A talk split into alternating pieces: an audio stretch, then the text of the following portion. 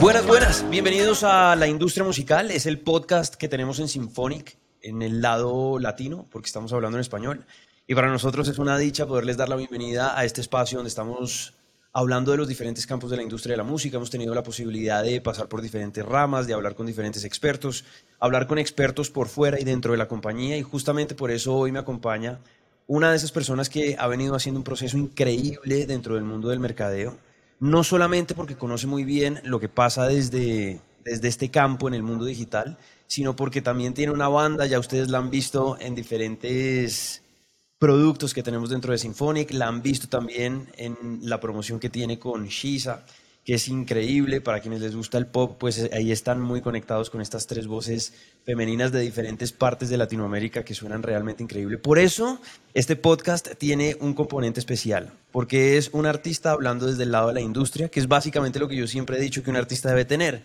La sensibilidad, la creatividad, la emoción, el corazón, el tripómetro y por otro lado el conocimiento de la industria para que el proyecto funcione, para entender muy bien cómo hacer la explotación de sus fonogramas, de sus letras, de su imagen y ponerlo al servicio de su proyecto. Ella se llama Gaby. Gaby, tu apellido a mí siempre me ha costado mucho pronunciarlo. ¿Cómo eh, es el apellido? Es difícil, te entiendo, no te preocupes. Es Weizenfeld. Weizenfeld. ¿Apellido de dónde? Es alemán ah, mira, tu papá viene de, del otro lado del Atlántico. Sí, sí, así que sí. Bueno, tremendo. Pues para mí un placer estar hablando aquí contigo. Em, vamos a arrancar de una vez como a meternos en materia para hablar de mercadeo, client marketing y todo este rollo desde el campo del mundo digital.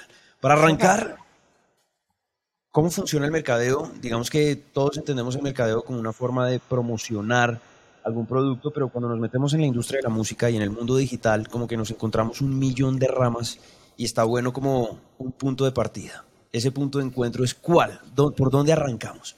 Bueno, como dices, el mercadeo más que nada es hacer que otra gente se interese en tu música y la escuche. Entonces, todo el mercadeo viene de, cómo puedes hacer tú para promocionar tu música. Así que, en términos digitales, eh, y más que nada con las diferentes plataformas que hay, que hay, varias, es cómo hacer que la gente escuche en, una plataforma en particular y que se interese de tu música en a un punto que puede volverse fan y puede escuchar varias veces. Entonces, o sea, hay muchas maneras que se puede hacer, em, pero más que nada es cómo generar esa atención, que alguien escuche algo por más de 10 segundos, que se interese, que, y hay, muchos pasos, por ejemplo, no es solo una persona que va a escuchar una canción una vez y ya de la nada se va a volver fan, son las diferentes maneras que vas a captivar a, tu audiencia para que en verdad se vuelva fan y que, siga escuchando y, y, sea fan de tu proyecto y de tu música. ¿Qué te parece si, aprovechando que tú haces parte de Shiza, sí. Mm, lo ponemos como ejemplo para, para poder hacer como todo el recorrido? Yo siempre he puesto a los clientes con los que hablo, siempre he puesto, em, digamos que la similitud o el paralelo con una estación de metro. Como que es un metro que va parando en diferentes estaciones, ¿sabes? Como que es, y cada una de esas estaciones, pues es una parte del mercadeo para que el cliente o el artista o el label o la distribuidora pueda entender en cuál de esas estaciones hay que bajarse, demorarse un tiempito, volver a subirse para poder continuar a la siguiente. Y así llegar al destino que es entregar de una manera óptima el contenido, sus canciones, sus EPs, sus discos etcétera. Pero por ahora arranquemos con la primera estación. Entonces, Shiza va a sacar una canción. Pongamos cualquiera de ejemplo, cualquiera de las que ustedes tienen en el roster. ¿Qué es lo primero que debería hacer un artista cuando está alistando todo este proceso para que el mercadeo le funcione de manera correcta?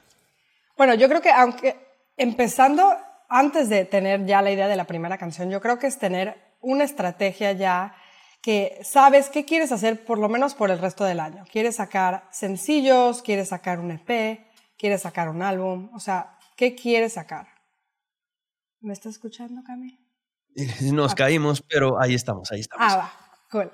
No sé qué escuchaste eso, pero sí, antes de, de decidir el primer sencillo, yo creo que el artista tiene que tener claro ¿Cuál va a ser su estrategia para el resto del año? ¿Qué quiere sacar? ¿Quiere sacar videos? ¿Quiere sacar eh, canciones que van a, van a llegar a un EP, a un álbum? O sea, ¿qué quiere hacer el artista y cuáles son las metas del artista? ¿Quiere aumentar sus streams, quiere aumentar sus seguidores en redes sociales, quiere aumentar sus fans. Eh, eso es más que nada lo que tiene que hacer un artista antes de decidir, ah, esta es la primera canción que voy a sacar. Y ya después de ese paso, ya cuando dices, ok, voy a sacar, mi, mi estrategia va a ser sencillos por este año.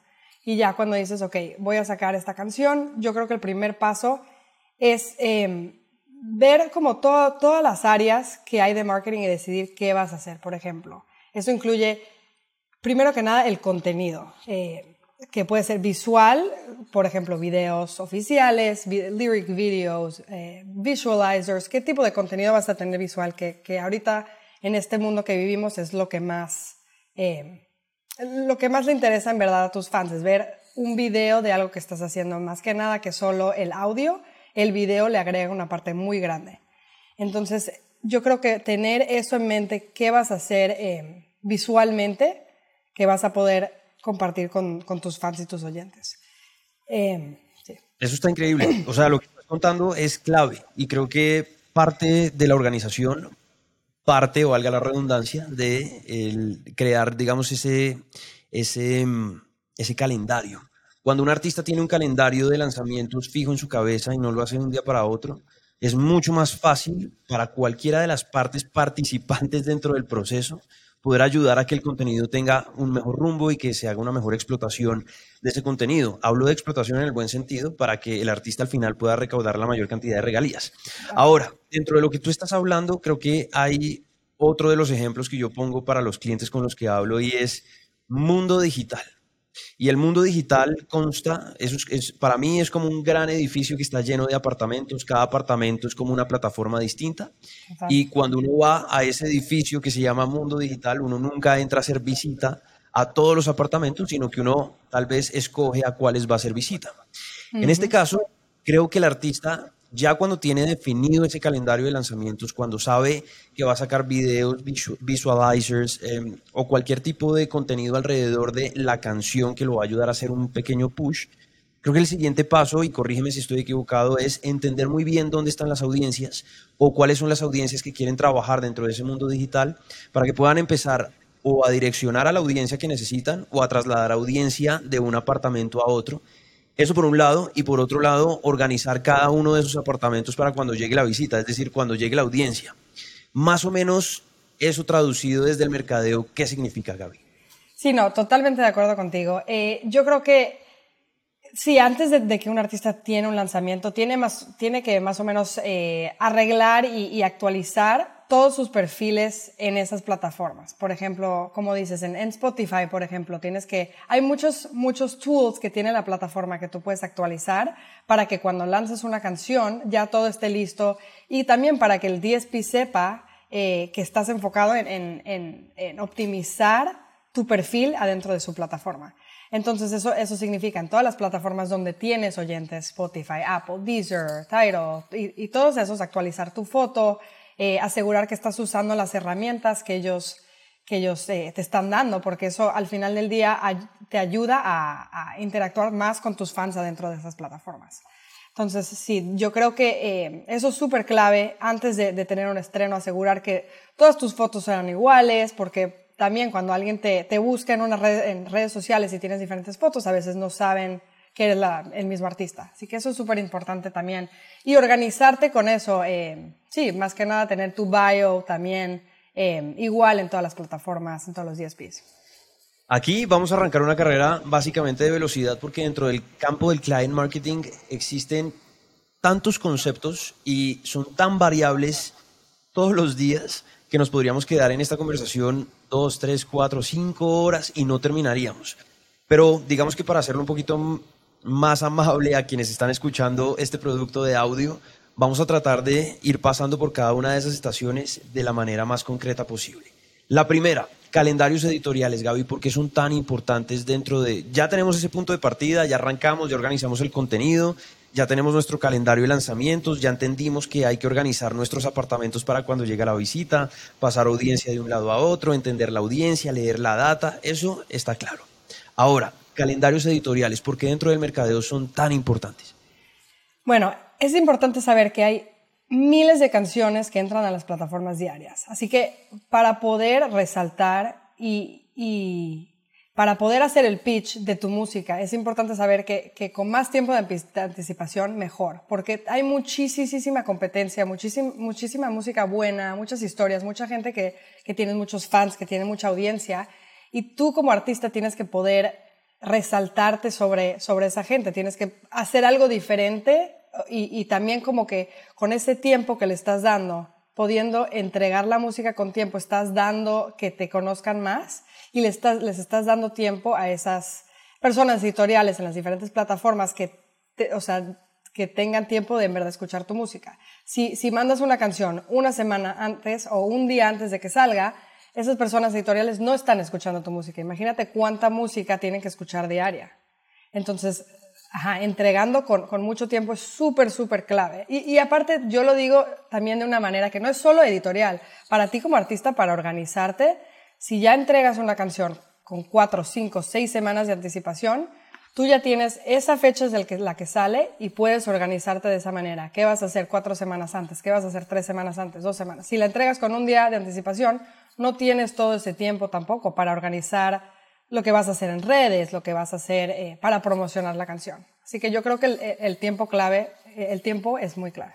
Sobre todo que ahí puede haber una cantidad de imprevistos. Digamos que en el mundo de la música pueden pasar una cantidad de cosas. ¿Qué tal el día que usted va a lanzar su canción, a Billón se le dio por sacar una canción sorpresa? Quiere decir que toda la industria, desde los medios tradicionales hasta el mundo digital, van a volcar todas sus energías a potencializar un, lanzamiento de un artista AAA, independientemente de todo el esfuerzo, tiempo que usted haya dedicado a lanzar su contenido. Por eso es tan importante hacerlo con tiempo. Ahora, tú le acabas de pegar, como digo yo aquí en Colombia, a la pepa del aguacate.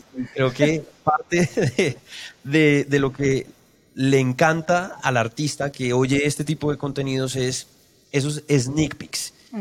Si puedes y si no estamos rompiendo ninguna ley de la confidencialidad, Gaby, cuando nosotros desde Symphonic levantamos el teléfono o escribimos un mail o entramos a una reunión con los editores de las plataformas, Chachan, ¿qué preguntan los editores? ¿Cómo son esas conversaciones? ¿Qué es lo que tienen que tener en cuenta los clientes, los artistas, los labels, para que estas conversaciones sean muy provechosas con, con, cada uno de estos personajes?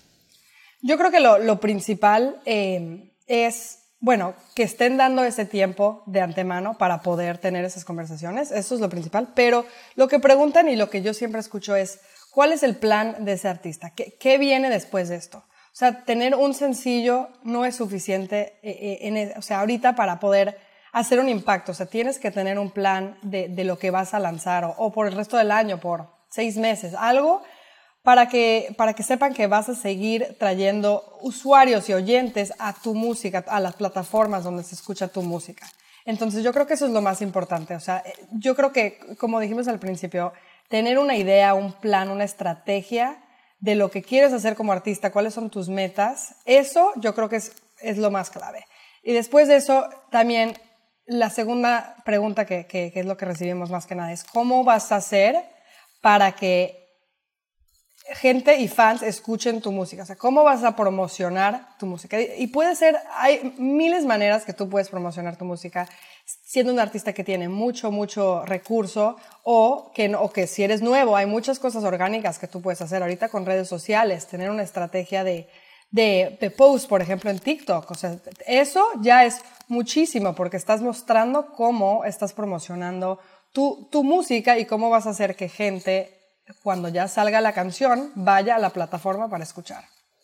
Es que acá tú estás hablando de cosas increíbles y amo porque hay contenido muy valioso. Lo primero, hablaste de promoción y básicamente, digamos que para los que venimos de la vieja escuela, del mundo de la tele o de la radio, cuando uno habla de promoción está muy mal visto por el cliente o por el artista o por el label, porque básicamente lo que entienden es que la distribuidora o quienes están involucrados en los procesos de ayuda, de explotación de ese contenido, están pidiendo payolas.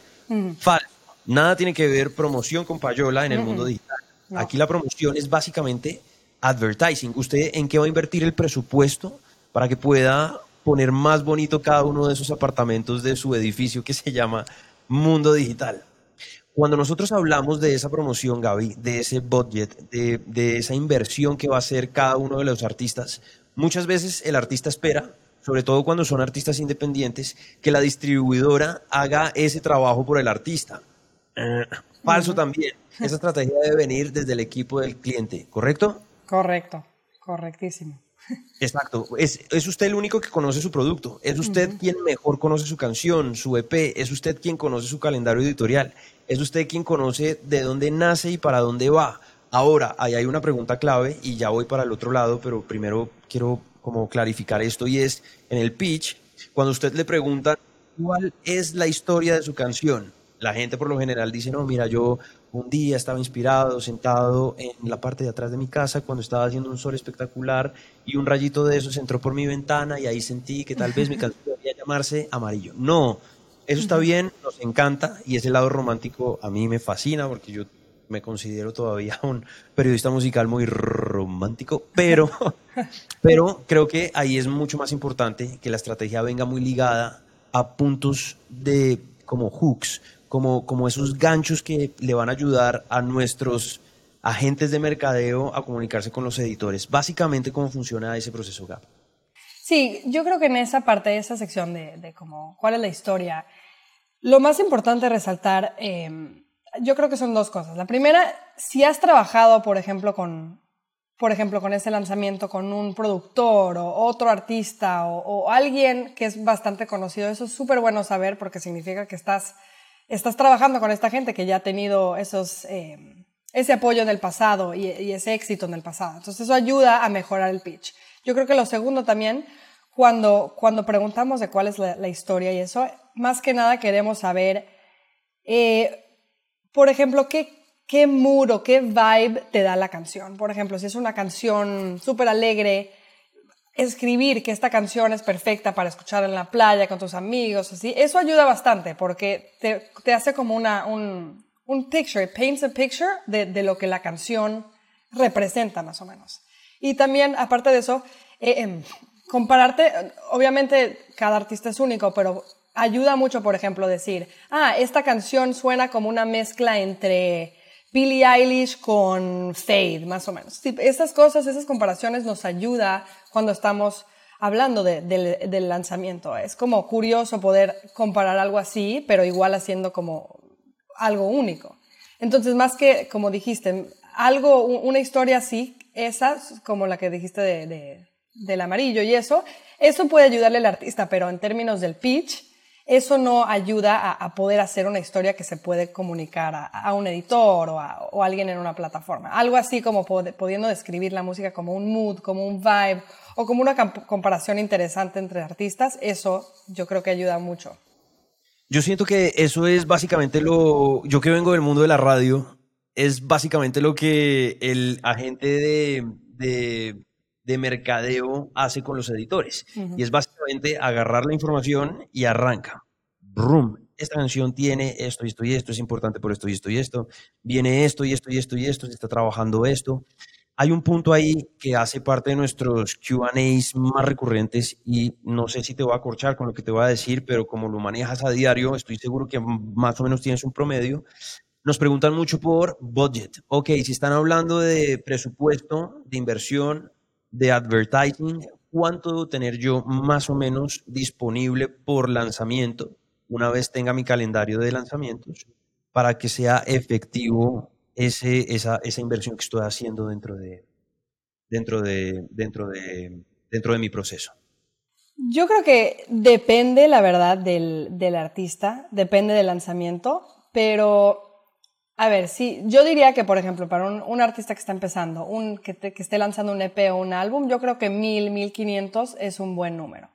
Eh, y eso puede ser para toda la campaña o para solo el, EP en particular. Yo creo que también depende. Yo creo que si tú haces un plan, eh, como al principio diciendo, ok, quiero eh, tener más oyentes en Spotify, por ejemplo.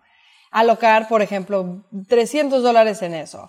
O, y después quieres subir los views de tu video en YouTube. Ok, alocar otros 300 dólares en eso. Puedes, puedes definir más o menos la cantidad así. Por eso no hay como un número que yo diría, eso tiene que ser pero yo creo que también todo depende de tus metas, como, como dijimos. O sea, si quieres subir tus, tus seguidores o, tu, tu, engagement en redes sociales a comparación con tus oyentes o, con tus video views, todo depende. Pero yo creo que si tendría que decir un número, diría como entre 1000 a 1500 eh, puede, puede ser un, un buen número. Pero también, yo como, como mencionaste, yo también soy artista que empecé hace dos años y no tenía un presupuesto, no tenía mil dólares para, para poder empezar el proyecto.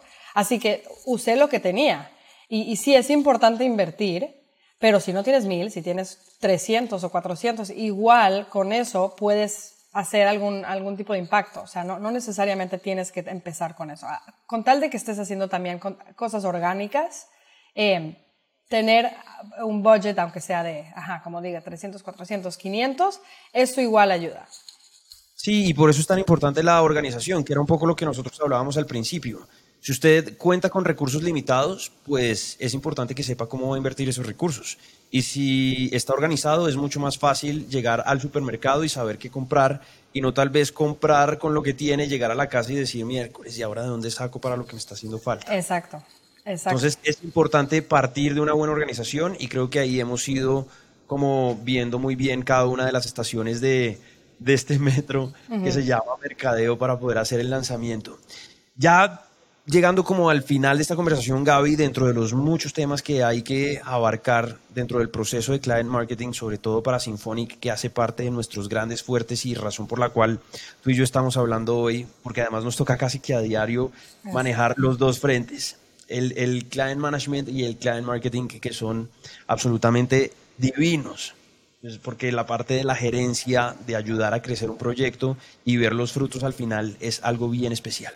Pero dentro de esos QAs también aparecen dos preguntas fundamentales y es, en el momento que yo voy a hacer esa, digamos, esa entrega de presupuesto o esa planeación de lo que va a ser mis lanzamientos, ¿qué es mejor en términos de plataformas, UGCs, cómo, cómo funciona toda, todo este environment digital donde me encuentro con, no, es que de golpe tengo TikTok, pero también tengo Spotify. Ahora TikTok es un, una herramienta para descubrir o revivir catálogo, pero es que Spotify es el número uno dentro del mundo de las DSPs o digamos que de servicios de alquiler de música. ¿Qué es mejor? ¿Cómo se proyecta esto? ¿Hay que estar en ambas? ¿Hay que estar en todas? ¿Cómo funciona como todo este espectro? Yo creo que para saber bien tienes que definir bien quién es tu audiencia. Por ejemplo, si tú estás haciendo música eh, eh, que es un poquito, o sea, si estás haciendo música para Gen Z, por ejemplo, tienes que estar en TikTok seguro. Si estás haciendo música más para un, un gente, por ejemplo, de 50, 60 años, tal vez no es tan importante TikTok. Eh, porque no hay tanta gente de esa, de esa edad en, esa plataforma. Creo que eso es lo primero que tienes que definir es quién es tu audiencia, qué tipo de personas están escuchando tu música, dónde se encuentran. Entonces, si eres un artista ja, pop que está haciendo música más así, así pop, eh, eh, urbana, TikTok es una buen, un, buen lugar donde estar. Eso no significa que no vas, no vas a estar invirtiendo ni enfocándote en Spotify, porque obviamente ahí es donde en verdad se escucha. TikTok es más como una manera de conocer.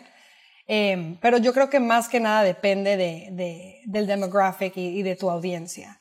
Eh, entonces es importante saber, sí, si vas a hacer eh, como un, una campaña de, de, social media, por ejemplo, enfocarte en TikTok, que sí es muy buena idea si tienes muchos fans o, o un, mucha audiencia que puede estar en esa plataforma.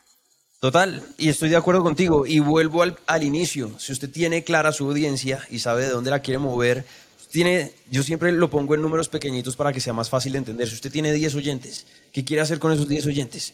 ¿Quiere tener 3 en YouTube, 3 en TikTok, 3 en Spotify? ¿O quiere, o quiere tener esos 10 en Spotify? O todo depende de la estrategia que usted tenga y de los movimientos que usted quiera hacer con su música. Entendiendo eso, va a entender cuál es el presupuesto que necesita y entendiendo eso, va a entender cuáles son los contenidos que necesita publicar.